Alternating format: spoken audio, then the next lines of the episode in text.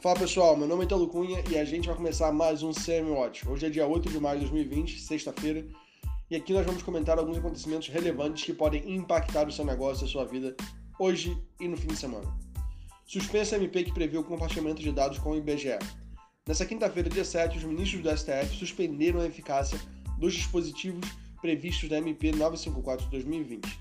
A medida autorizava o compartilhamento de dados de clientes de empresas de telefonia com o IBGE para uso em uma produção estatística oficial a ser utilizada durante a pandemia do Covid-19. Os dados compartilhados, segundo o texto, seriam utilizados para a produção estatística oficial por meio de entrevistas domiciliares não presenciais. Conforme os autores das ações, a MP violava os dispositivos da Constituição Federal que asseguram a dignidade humana, a inviolabilidade da intimidade, da vida privada, da honra e da imagem das pessoas, além do sigilo, sigilo dos dados, entre outros argumentos. Obviamente, essa MP vai completamente contra a LGPD, que foi recente é, sancionada e iria entrar em vigor esse ano. Dessa forma, o governo parece que acredita que ele não precisa estar armado pelas, pelas, pelas amarras da privacidade. Isso é completamente errado. O governo não pode ter acesso a esse tipo de dados porque, uma vez que ele tem acesso a esses dados, ele vai continuar a buscar acesso por esses dados para poder controlar a sociedade. Isso a gente está falando de uma sociedade que eminentemente depende de forma bastante exagerada até, de certo ponto de vista, de telefonia e de internet. Então, nós não poderíamos permitir que o governo tivesse esses dados para utilizar contra os cidadãos. Bolsonaro inclui construção civil e indústria como atividades essenciais. Foi publicada uma edição extra do Diário Oficial nesta quinta-feira, dia 7, o Decreto 10.342 de 2020, que altera a norma anterior para definir os serviços públicos e as atividades essenciais durante a pandemia do coronavírus. Agora, atividades de construção civil e industriais, obedecidas às determinações do Ministério da Saúde, também são consideradas essenciais. E já estão, o decreto também já está em vigor. A medida já havia sido anunciada mais cedo por Bolsonaro, quando foi ao STF encontrar o ministro Toffoli ao lado de Paulo Guedes e um grupo de empresários. Uber tem prejuízo de 2,9 bilhões no trimestre em meio à pandemia do coronavírus. Uber reportou nesta quinta-feira um prejuízo de 2,9 bilhões no primeiro trimestre do ano, uma perda de 1,7 1,7 dólares, perdão, por ação contra 0,35 esperado pelo mercado, mais que o dobro. A receita total teve crescimento de 14% em relação ao trimestre do ano passado, atingindo 3,54 bilhões. A pandemia reduziu em até 80% as viagens nas áreas mais afetadas pelo novo coronavírus e as medidas de distanciamento sociais impostas por grande parte do mundo afetaram ainda mais as operações do principal negócio da Uber.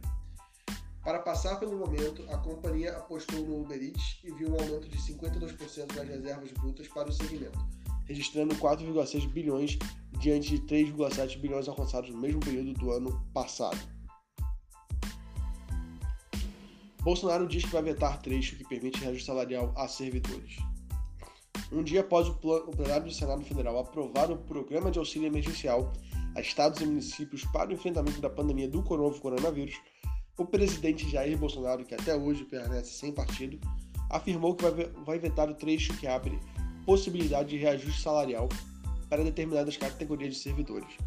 A fala ocorre em meio à insatisfação da equipe econômica com a flexibilização de contrapartidas exigidas aos gestores estaduais e municipais durante a tramitação do texto no Congresso Nacional.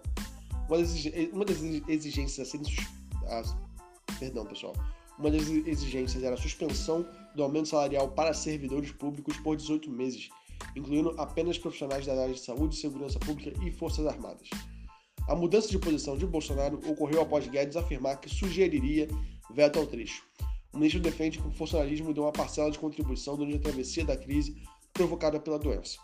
O presidente e o ministro falaram com a imprensa após uma visita fora da agenda ao presidente do Supremo Tribunal Federal, o ministro Dias Toffoli. Na conversa, Bolsonaro e Guedes, empresários defenderam que medidas de isolamento social em curso não poderiam paralisar a economia. Isso vem depois de Bolsonaro orientar os seus aliados no Congresso a votarem e desidratarem completamente a proposta de Guedes. Então, aparentemente, cada dia que passa, o presidente mostra que ele não faz ideia do que ele está fazendo. está completamente perdido e não consegue entender para que lado vai. É, o que é problemático, porque ele tem uma ótima equipe em volta dele que ele não escuta. Dólar fecha em novo recorde depois de superar 5,87 com corte de juros.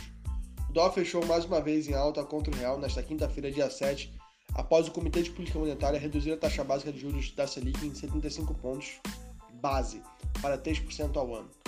O corte mais agressivo do que aguardado pelo mercado fez o dólar comercial disparar 2,4% e encerrar cotado a R$ 5,84, estabelecendo um novo recorde de fechamento.